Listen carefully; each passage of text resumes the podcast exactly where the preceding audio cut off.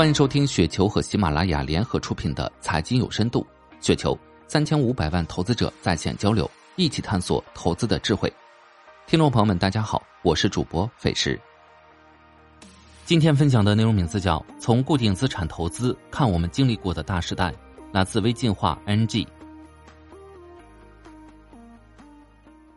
二零零五年时，我国固定资产投资占 GDP 比重约百分之四十四，之后逐年走高。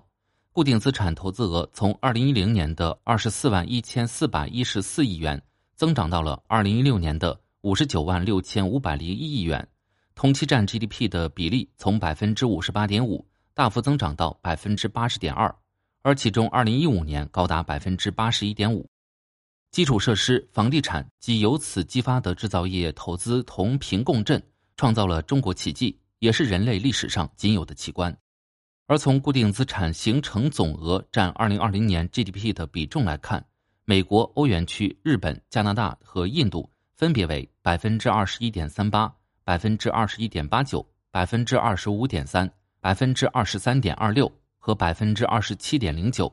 同期中国这一比值为百分之四十二点八八。二零二一年，中国 GDP 规模为一百一十四万亿元。全社会固定资产完成额为五十五点二九万亿元，占 GDP 的比重为百分之四十八点三四。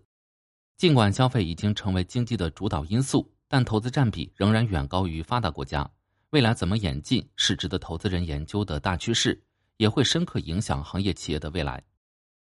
一波澜壮阔的固定资产投资史，全国固定资产投资从两千年的三点三万亿。持续高速增长到二零一七年的六十四万亿，期间增长约二十倍。其中，基础设施、房地产及由此带来的制造业投资是主因。这个过程不仅是中国经济的起飞、中国故事、中国特需的主要体现，也是人类历史上从未经历过的历史性时期，对中国、对全球经济、政治、各国百姓生活带来了历史性的巨变。引用二零一四年的数据，当年中国经济刚刚突破十万亿美元。却消耗了全球百分之六十的混凝土、百分之四十六的钢铁、百分之四十八的铜、百分之四十九的煤、百分之五十四的电解铝、百分之五十的镍。美国基建高峰上世纪七十年代就基本结束了，从二零一三年以来九年时间又过去了。按上图的全国固定资产投资总额估算，推测又消耗了三个二十世纪美国的水泥等建材用量，这便是中国需求。曾经一度被发达国家指为中国威胁论的理据之一，引发了全球大宗商品涨价和通胀。细究投资史，回看二零零六年时，固定资产投资刚刚迈上十万亿台阶。二零零八年四万亿大概相当于当年投资总量的百分之二十三，这个增量及其带动社会投资，确实将二零零九年、二零一零年、二零一一年的经济直线拉起。并将二零一一年的固定资产投资抬升到了三十一万亿，后面就是 PPP，二零一四到二零一五年继续暴增，然后就是棚改、供给侧改革和房地产去库存，二零一七年登顶六十四万亿，随后逐步萎缩到五十五万亿左右，再为新高。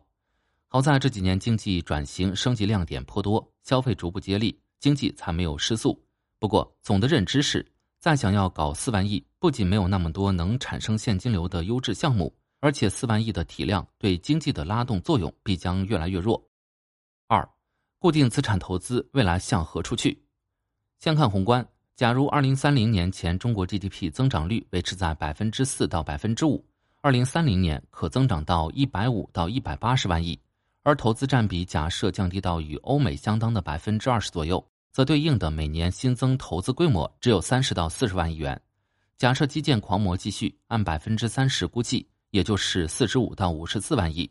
未来投资增速将不可避免的出现零增长、负增长，对 GDP 增长的贡献率阶段性为负，也没有什么好奇怪的。再看分布，二零二二年上半年，全球固定资产投资二十七万亿，其中房地产七点二万亿，基础设施九点三万亿，这两块很难有新的突破。房地产不说了，铁公鸡按二零三五规划，每年的投产有限，也难以拉动，逐年萎缩也是可以预期的。未来会形成一个类似于发达国家的市场，新建项目极少，更多的是更新改造基建需求。三，固定资产投资萎缩对股票投资意味着什么？以下纯属瞎蒙，中长期作为提醒自己选行业选股的参考。一、公用事业，对公用事业来说，基建高峰过去，倒还不是坏事，现金流会变好，有钱还债，负债率会下降。疫情几年刚好也够惨，但不好的是政策和企业运营机制难以把握，说免费就免费了，提价不易，哪怕负债率高企，很多时候也成了全社会低成本运行的依赖，不能一味对标资本主义的公用事业。二、房地产行业，房地产行业永远会存在，但量增价涨的长周期大时代结束了，目前正在还债，未来看长期需求底部出现后。也许会有好的企业、好的细分板块可以托付。反正投资这么多年，一直看不懂，也一直未介入，因为拉过房地产的数据。参见房地产，我们到底处在哪个阶段？数据与真相。不仅一直对房地产悲观，对整个产业链的行业企业一直回避。三、基建行业，市场萎缩总不是好事。海外市场有，但一是太小，二是变数多。百分之二到三的净利润，高企的负债率。二零二一年，建筑行业五千二百八十三万人，减少了八十四万人，连续三年减少。此外，还有建筑相关的农民工五千八百万人，背后的家庭没有一亿也有七千万吧。没有新的市场，五千万工程师、五千万农民工生计都不会好过。不管是对企业还是对个人，尽早考虑转型才是正途。智能建造有实质进展，对企业来说可能是好事，对就业来说就一定是压力。四。建材行业比基建行业还要好点儿，基建的商业模式太差了，很难有护城河。但怎么看都难言利好，逆水行舟，挤压式竞争，只对极少数沙漠之花相对友好。特别是高负债的企业，没有核心技术，成本又没有优势的企业，未来的归宿就是消失。五大宗商品，从二零零一年到二零二二年，大宗商品经历了二零零一到二零零八年牛市。上涨原因主要是上世纪八十年代价格低迷导致供给不足，叠加中国特需，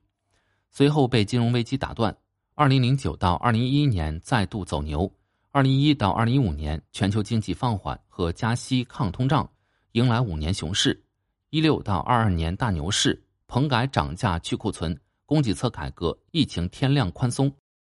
后面怎么走不知道，反正牛久了会熊，熊久了会牛。经济和供需是根本。货币是外因，疫情后的全球宽松，大宗商品两年疯牛，后来又被冲突打了一针强心剂。目前时点极有可能处在一个长周期顶点上，除非出现类似中国规模需求出现，印度需求、非洲需求、一带一路需求，但确实没有任何国家和地区有这个能力搞出来五十万亿的增量。所以，不管从需求端还是货币周期来看，个人对大宗商品的中长期未来都不乐观。如果把以上五个大行业再加上银行等金融行业，宏观压力其实挺大的，还是赶紧趁历史大泡泡可控、缓慢漏气的档口，加紧依托统一大市场驱动创新升级，祝福中国经济转型升级成功吧。至于投资，不敢期待或者基于指数牛市结构性的机会总会有的吧。以上就是今天的全部内容，感谢您的收听。